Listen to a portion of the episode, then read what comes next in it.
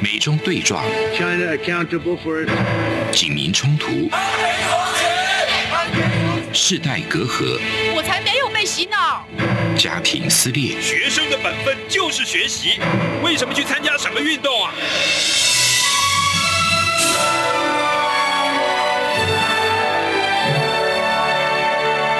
我们可以聊一聊吗？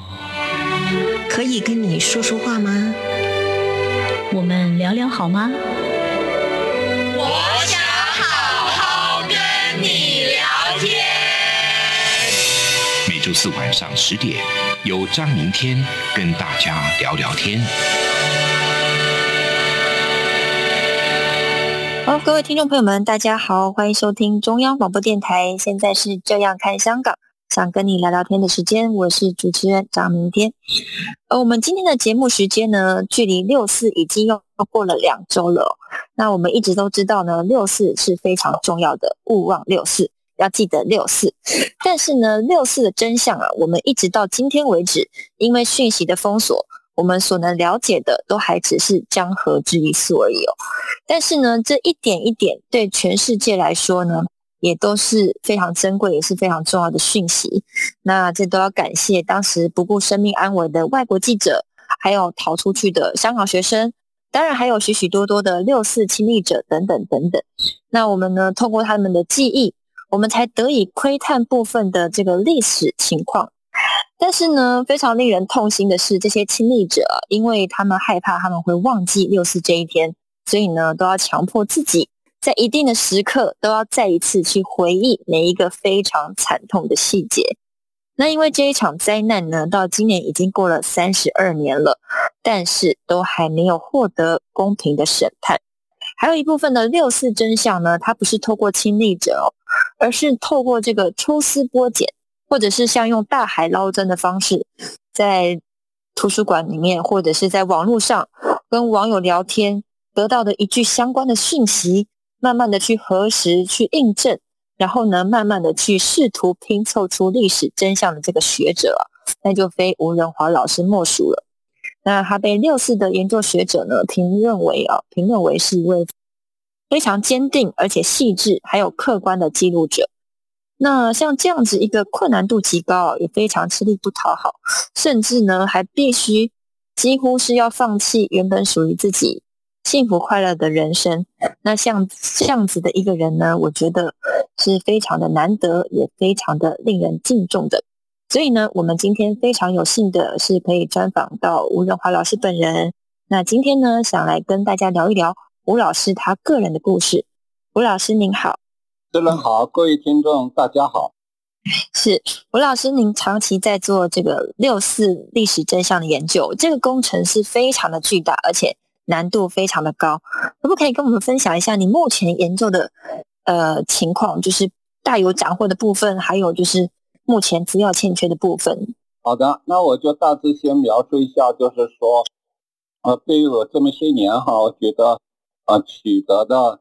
呃比较比较明显的成果哈，就是啊、将那个六四戒严部队啊的情况啊基本上呃弄清楚了，就通过我的资料收集跟研读哈，然后啊弄清楚了，因为在六四屠杀发生啊的时候啊，港台的媒体报道以及啊欧美呃主流媒体的报道，对六四戒严部队的情况都是不清楚的哈，包括就是说有多少戒严部队哈参加了六四镇压，然后是哪些部队啊，有多少人数啊，这个一直就是说当年的报道啊是非常不清楚的，而且有很多那个张冠李戴的错误啊，然后经历了很多年，一直到二零零九年五月。啊，我出版那个《六十世界中的戒严部队》这本书啊，这这时候啊，已经是六十事件啊，已经过了二十年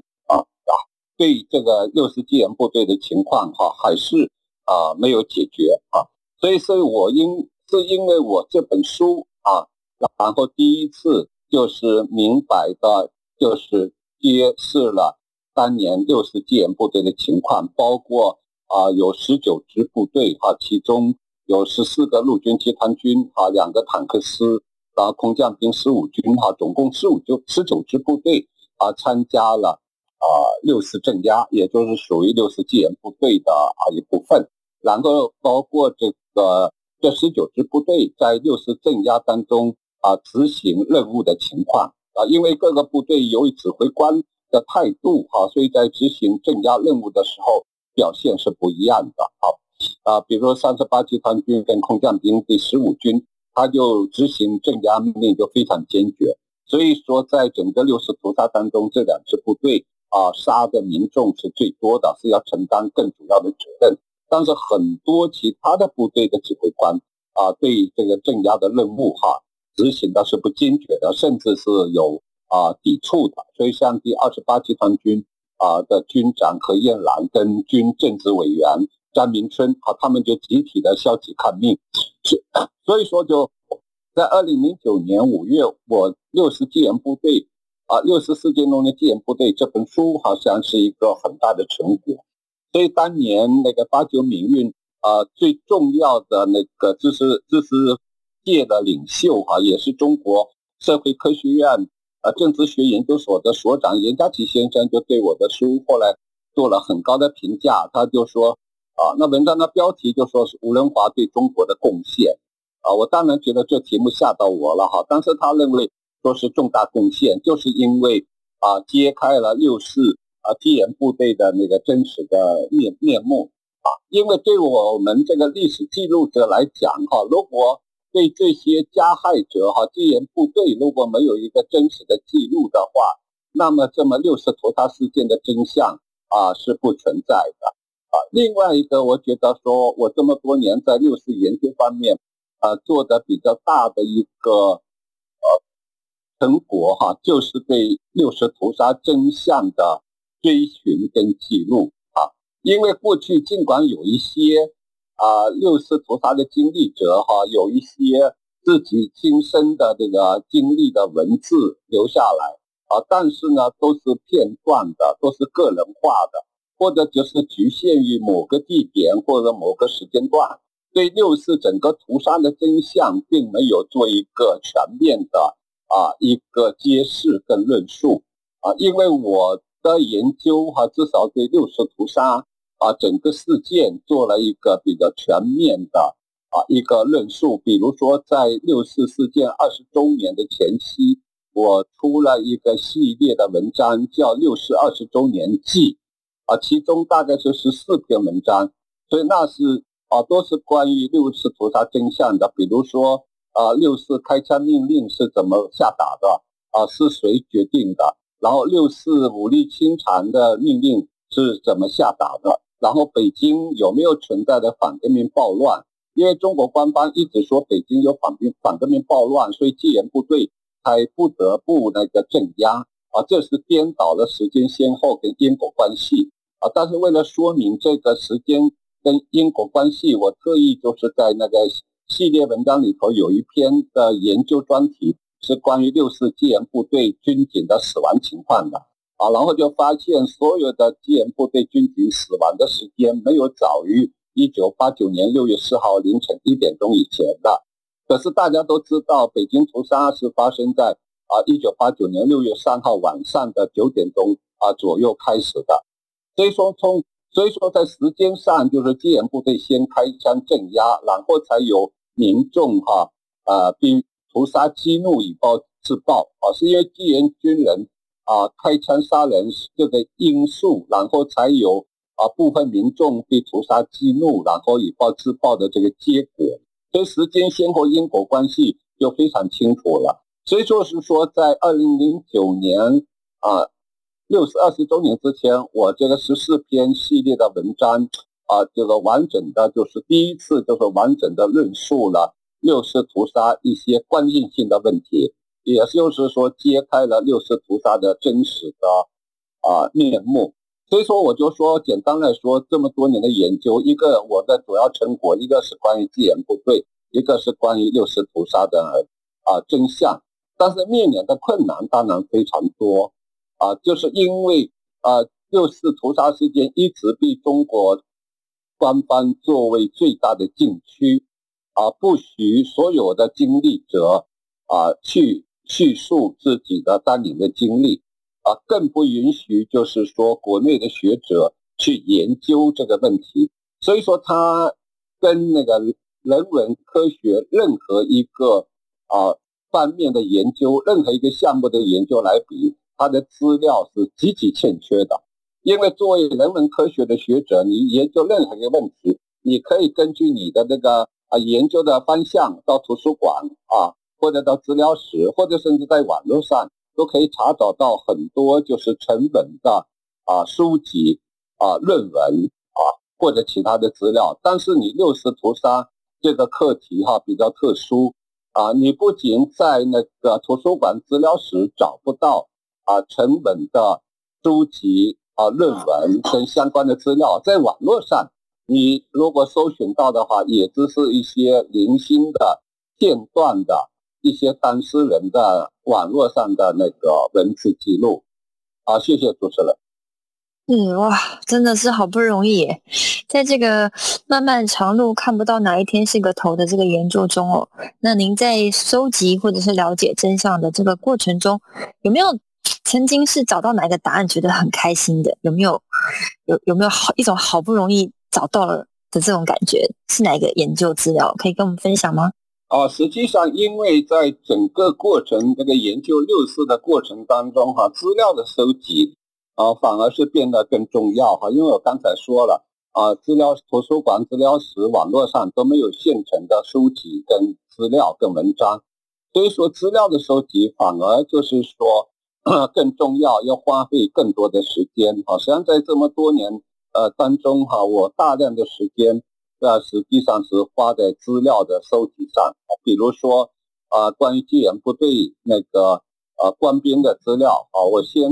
啊要首先你你要那个呃收集所有的中国军队的那个部队代号啊，因为中国的话，军队为了保密的话，他对外不会实行呃使用这个番号。比如说三十八集团军，比如说步兵幺幺二师，都属于番号，你不能在啊公开的使用，它必须得使用部队代号。所谓的代号就是五个阿拉伯数字啊，比如说五幺幺幺零部队啊，五幺幺幺二部队。那那你首先啊，你你要知你要收集这些部队代号，把所有的部队代号啊把它收集齐全了，然后还要一一把这个部队的代号。呃，把它破解了，就跟那个部队的番号要对起来。比如说五五五幺幺幺零部队是什么部队番号啊？是三十八集团军，还是步兵幺幺二师，还是步兵三三四团？哈，因为团一起的呃建制开始就有五个数字的代号，所以这这个过程当中收集部队代号，特别是破解部队代号的过程当中，哈，你就要花费无数的时间。因为特别是你要把代号跟番号对起来的话，是非常困难的。因为番号是保密的，你如果 Google 搜寻的话，啊，你普通的搜寻的话，你根本没法解决这个对应的问题。所以好在我是在北京大学这个专呃古典文献专业，由台湾所说的古学专业，就是受过这个考据学跟目录学啊版本学这些专业的训练。好，我我读了。四年的本科，三年的研究所，都经历了七年的训练啊，但是还是要花费无数的时间去那个啊，利用专业知识，然后去做这个。所以，比如说啊，你说感到比较有收获的话哈，那比如说第一哈，我就是说啊，当时收集了这个十九支部队的四十多万的官兵的名字啊，通过 Google 啊，但是问题是你还在去确认这四十多万的啊官兵。有多少是六四戒严部队的？因为在一九八九年之前，他已经离开这部队的话，他就不算了。然后一九八九年六四以后加入这支这十九支部队也不算了。所以说，你你你你想，你要用自己的专业知识，然后通过互联网去搜寻，一一的查证这四十多万的军人，啊，这是非常艰难而且非常耗时的一个工作哈，不是一般人文科学的。啊，学者会愿意去做的啊，但是最后我就说我比较啊比较感到有收获的，说最终还是确定了三千多人哈，就四十多万军人就有三千多人啊确认是六四戒严部队的官兵啊，这样我就可以越进一步的去追寻这个，在网络上追寻这三千多名官兵在网络上所有的聊天记录，然后从这些聊天记录片段的只言片语的聊天记录里头，可以获取一些关于八九六四的一些啊资讯啊。所以说，你别看花了很多时间，最后才确认了三千多人，但是最后确认三千多人，我把它分成十九份名单啊，就根据十九支部队分成十九支名单的时候，我内心是充满了喜悦的，因为啊，对，所以所以就因为这个这种研究哈，它真的是非常艰难，就说好在因为啊，我当年建北大那个古典文献专业的时候，那个老师给我们上的第一堂课。啊，就是说，在国学专业啊，必须要培养一种专业精神啊。专业精神除了就是实事求是啊，有一份证据讲一份话之外，更重要的一种精神，就是要耐得了寂寞，坐得坐得了冷板凳啊。所以，就因为这种专业精神啊的建立，所以我才能啊不会像。一般的人文学者那样哈，我是有很有耐心啊，很有耐力的。所所以说，从这个一般的学者，你真做不了说先去收集四十多万卷人，然后一一的去考证啊，去查证。你想那花的时间、花的精力，而且对于这个学者来讲啊，这个研究过程哈，一般对世俗的学者来讲毫无意义、毫无价值，既没名又没利，你不能写成专业论文。你要是出书的话，根本没有出版社愿意出这个名单啊。但是，就说作为一个经过专业训练的学者，有一种专业精神的学者来讲啊，我认为这是有价值的。因为你要把这种加害者哈，必须有名有姓的记呃记录下来，然后把他们钉在历史的耻辱柱上。因为一件那个灾难性的人权事件，不仅是受害者需要记录。加害者更需要记录，所以说实话，我对二二八这个台湾国家博物馆跟台北市博物馆啊，包括后来的转型正义的话，关于二二八事件的这些啊转型正义的过程，我也是有一点点不满的，就是说那些责任者哈，并没有这个记录在案啊，因为因为你在各县市哈那个。二八的镇压情况是不一样的。我看了那个死亡，我我我我在台北市二八纪念馆，我特意的几次站在那个各县市死亡人名单前面，在做思考，就说你为什么各县市死亡人数不一样嘛？这很清楚，就说明各县市那个镇压的指挥官的态度是不一样的。所以这就像六四屠杀事件一样，我经过专业训练的学者，我就非常敏感。啊，为什么在西长安街木须地一带，在东长安街南狮子口一带，在那个天安门广场以南的啊前门啊朱市口天桥一带，死亡的民众人数会比较多？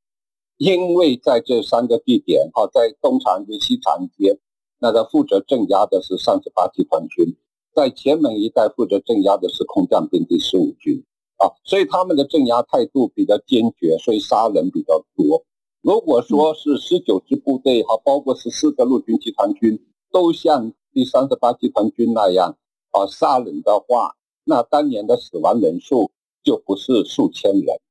所以，所以我就说哈，作为一个像对这些六十屠杀事件研究的学者啊，首先啊，要有专业的训练，然后有专业的精神。如果没有这种坐得了冷板凳、耐得了寂寞的专业精神，啊，我不可能啊，在这么困难的情况下做六四的研究啊。另外，我可以讲一个，就是说，在搜寻这个资料过程当中，哈，让我最感到有成果的一件事情，哈，就是啊，收收到跟确认了，啊。天津警备区坦克第一师那个幺零六编号坦克的一个呃成员的名字啊，我确认他的啊的名，确认他当年在这个镇压当中的啊是一个参与者啊，就是说那个河北那个老百干那个集团一个推销员啊，然后他叫吴彦辉啊，他就说他是坦克第一师的军人然后再对每个军人进行一一啊考证的时候，我又查到了吴彦辉更多的资料。他就在聊天的时候提到，他一九八九年曾经到北京啊评报，所以后来就成了我那个重点追踪的官兵之一。后来终于又追踪到他跟那个他当年战友的聊天，说他是坦克第一师、坦克第一团第一营第一连第一排。幺零六号坦克的二炮手，他尽管是二炮手，不是主要的责任者，因为主要责任者是这辆坦克车的指挥官或者是驾驶员，但是至少找到了吴彦辉，我们有机会去找到这辆坦克的驾驶员或者是指挥官，所以说要谈到这个在六四资料收集当中啊，印象或者最深或者感到最有成就的话啊，找到。幺零六坦克的吴彦辉啊，这是其中的一个啊例子啊。谢谢主持人。哇，真的是太精彩了！然后我一直全程起鸡皮疙瘩，然后也觉得老师找到了这个吴彦辉这个重要的关键人物，也是感到很激动。但是我们节目到这边先休息一下，马上回来。feel 出感动，让爱飞翔，带您认识台湾文化之美。RTI。好，欢迎回来。现在是这样看香港，想跟你聊聊天的时间。我是主持人张明天。我们今天呃聊一聊的来宾呢是吴仁华老师。吴仁华老师是六四学运的亲历者，亲历者，那也是坚定的呃客观的呃六四记录者。那刚刚呢，他聊到了很多他在研究的过程中，呃，他的他开心跟难过，他都一个人。这样子很寂寞的坐在冷板凳上，然后找到了资料很开心，然后找不到资料就是很很寂寞。这个过程我刚刚跟他一起经历了一次，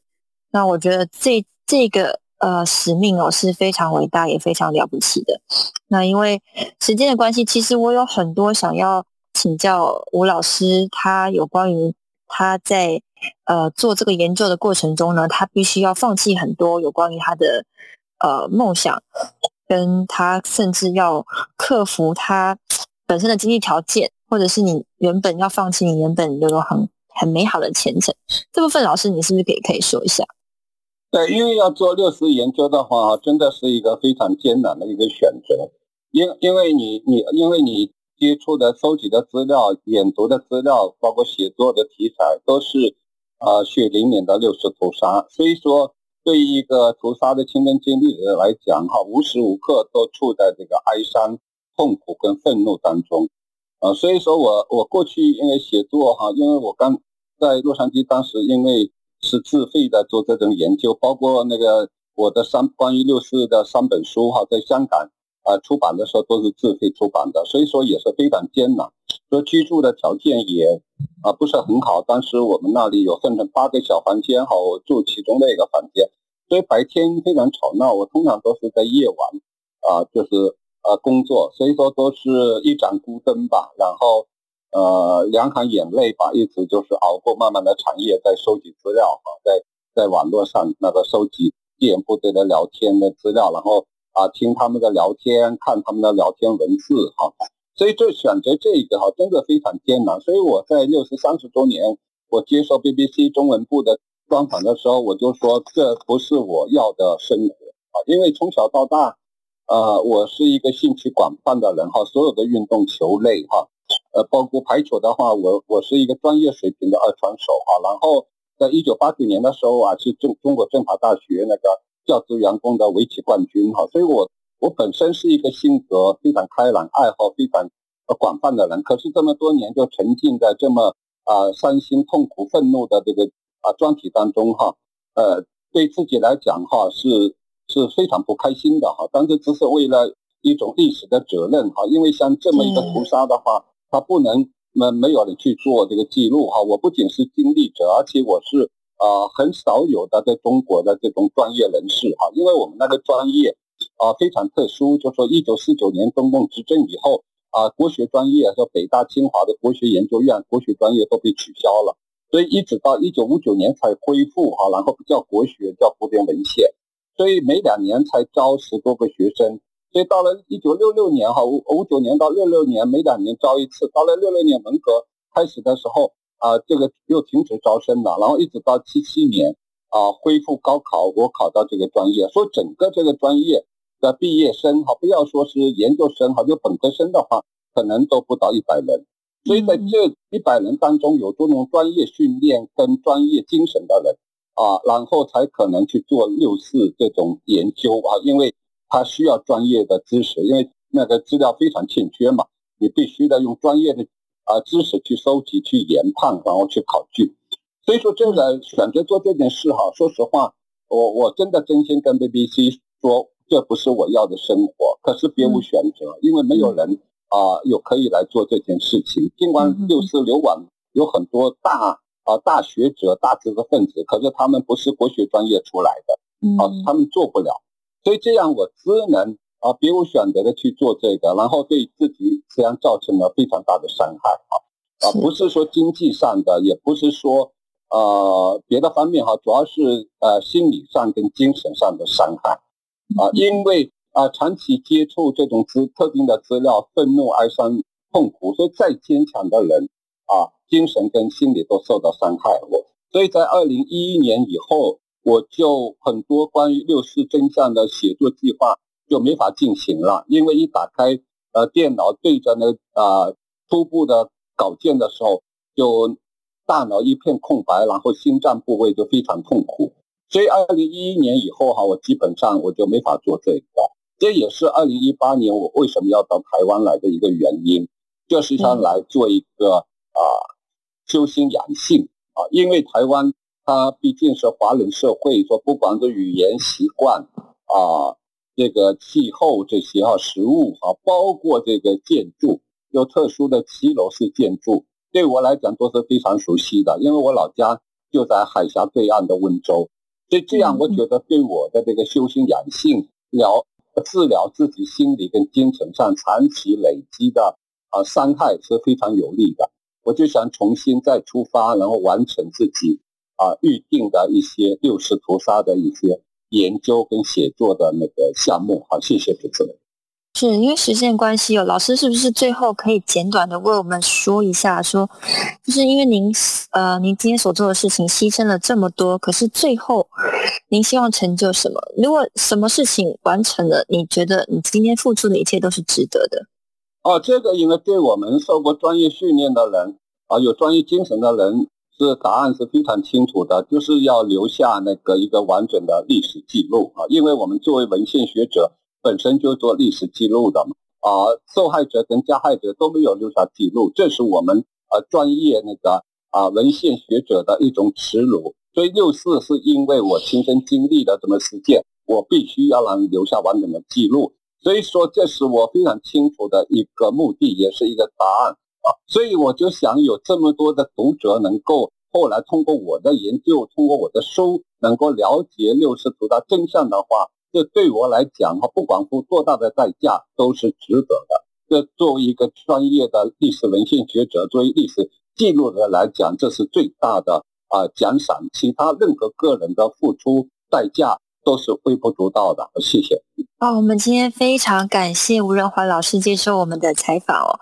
那在节目的最后呢，我也想要推荐各位听众朋友们可以去观看我的学习笔记这个 YouTube 频道，里面有几篇呢是针对吴老师个人的专访。那吴老师呢，他有聊到他逃亡的过程，那他如何弄得满身是伤啊，还有他过去曾经是一个运动爱好者。但是因为呢，读着读的是这个古典文学的专业，所以每天拿的是线装书，那也被人戏称为出土文物。那我觉得这个名字很可爱。当然也有许多关于吴仁华老师的经历跟他的想法等等。那所以很推荐大家上网搜寻我的学习笔记这个 YT 频道。那我们今天再次感谢吴仁华老师接受我们的专访。谢谢主持人，谢谢各位听众。是，那我们下周同一时间再会，拜拜。